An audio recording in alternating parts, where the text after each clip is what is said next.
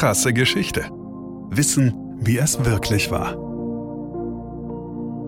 Der Whisky-Krieg.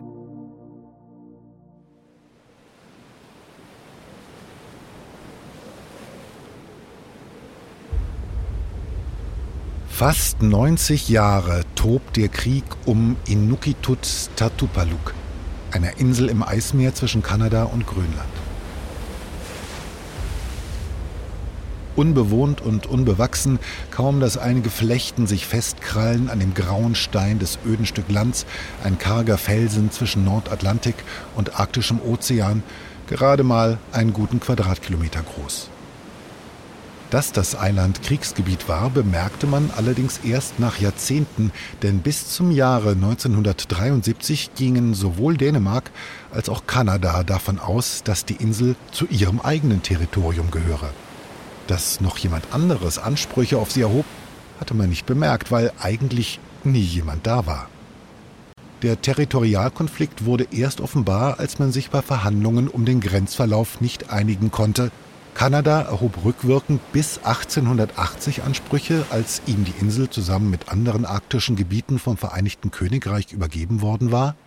Dänemark seinerseits war sich sicher, dass das Eiland zu seinem königlichen Hoheitsgebiet gehört, da man Grönland samt aller seiner Inseln für sich beanspruchte. Mit einem Trick versuchte Kanada Fakten zu schaffen, indem man eine wissenschaftliche Station auf der Insel errichtete. Kopenhagen antwortete auf diese Provokation rasch und entsandte Kampfjets, die im Tiefflug über das felsige Eiland donnerten.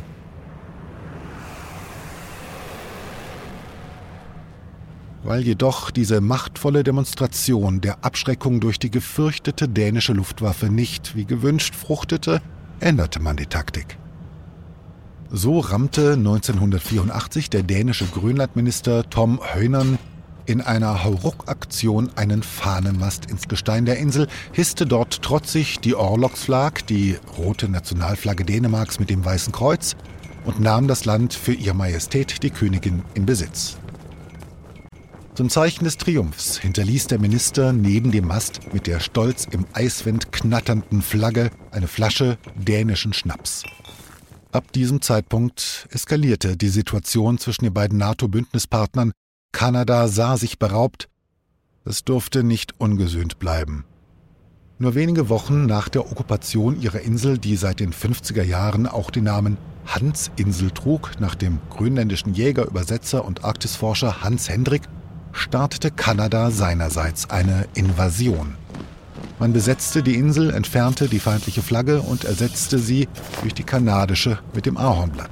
Die Flasche Schnaps, die die Dänen deponiert hatten, nahmen an sich. Stattdessen hinterließen die kanadischen Truppen ihrerseits eine Flasche Canadian Club Whisky auf dem frisch rückeroberten Staatsgebiet. Dann verließen sie das öde Eiland. Was sollte man auch auf dem winzigen Inselchen im arktischen Sturm? Dies machte sich die dänische Streitmacht zunutze. Die völlig unbewachte Insel wurde heldenhaft zurückerobert, die dänische Flagge wieder gehisst, die Flasche Whisky als Kriegsbeute beschlagnahmt und stattdessen dänischer Brandy zurückgelassen, bevor man wieder abzog. Dies machte sich die kanadische Streitmacht zunutze. Die völlig unbewachte Insel wurde heldenhaft zurückerobert, die kanadische Flagge wieder gehisst, die Flasche Brandy als Kriegsbeute beschlagnahmt und stattdessen Canadian Club Whisky zurückgelassen, bevor man wieder abzog. Dies machte sich die dänische Streitmacht zunutze, die völlig unbewachte Insel wurde.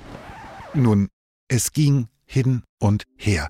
Abwechselnd änderte man das Feindesödland, tauschte die Flagge aus und ersetzte den zurückgelassenen durch den eigenen Schnaps, immer wieder, in immer kürzeren Abständen, über viele Jahre, eskortiert von immer höherrangigen Vertretern. 26 kanadische und 17 dänische Außenminister beschäftigte der sogenannte Whisky-Krieg, bis endlich im Jahre 2022 nach langen Verhandlungen eine Grenze gezogen wurde, fast schnurgerade entlang einer kleinen Schlucht.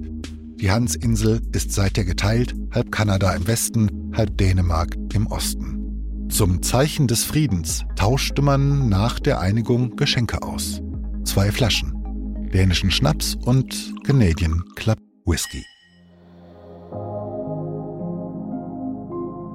Krasse Geschichte ist eine Produktion von Krane und Rabe im Auftrag von RTL Plus Musik. Autor Christoph Azone. Gesprochen von Christoph Azone. Produktion, Redaktion und Regie Christoph Azone, Denise Köppen, Katrin Rath, Ina Wagler, Sabrina Gottschild-Vetter und Markus Krane. Ton und Schnitt Benjamin Sammer, Lukas Wieland, Jean Leclerc, Axel Rabe und Markus Krane. Falls es euch gefallen hat und ihr keine weiteren Folgen verpassen wollt, freuen wir uns, wenn ihr diesen Podcast abonniert und weiterempfehlt. Danke fürs Zuhören, bis zum nächsten Mal.